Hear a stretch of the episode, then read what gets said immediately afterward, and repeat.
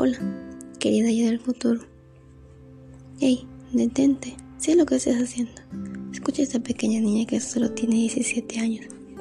Tengo muchas cosas por preguntarte, por contarte. No sé dónde estés en esos momentos, ni con quién estés escuchando esto. Primero te preguntaré, ¿cómo estás? ¿Te sientes feliz? ¿Cumpliste los objetivos que nos planteamos?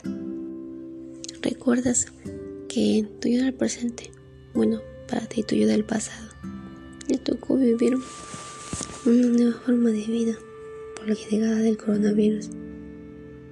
Vivimos en cuarentena, sin poder salir de casa. Las personas se contagiaban, muchas familias quedaron afectadas. La economía en nuestra familia bajó. Tuvimos que esperar un año para poder estudiar.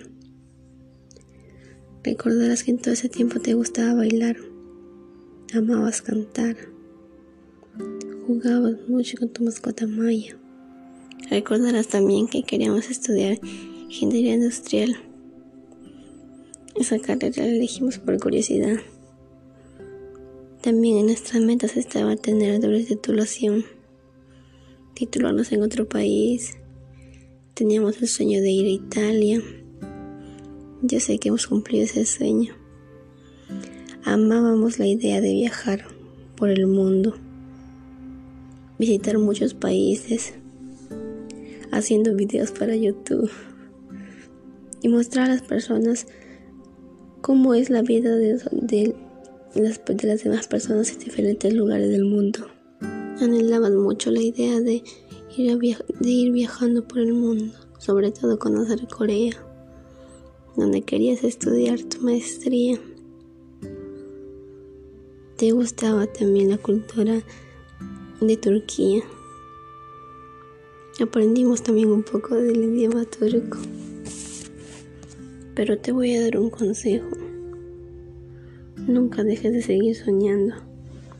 Recuerda todos los sacrificios que tuvimos que pasar para lograr estar en donde estás tú. Mejor dicho, en donde estamos. Rodéate siempre de personas positivas. Nunca dejes que te cambien, cambien tu forma de pensar, te bajen en la autoestima. Y si logran hacerlo, pues Cierra tus ojos. Pídele a Dios que te dé fuerzas, que nos dé fuerzas para seguir adelante.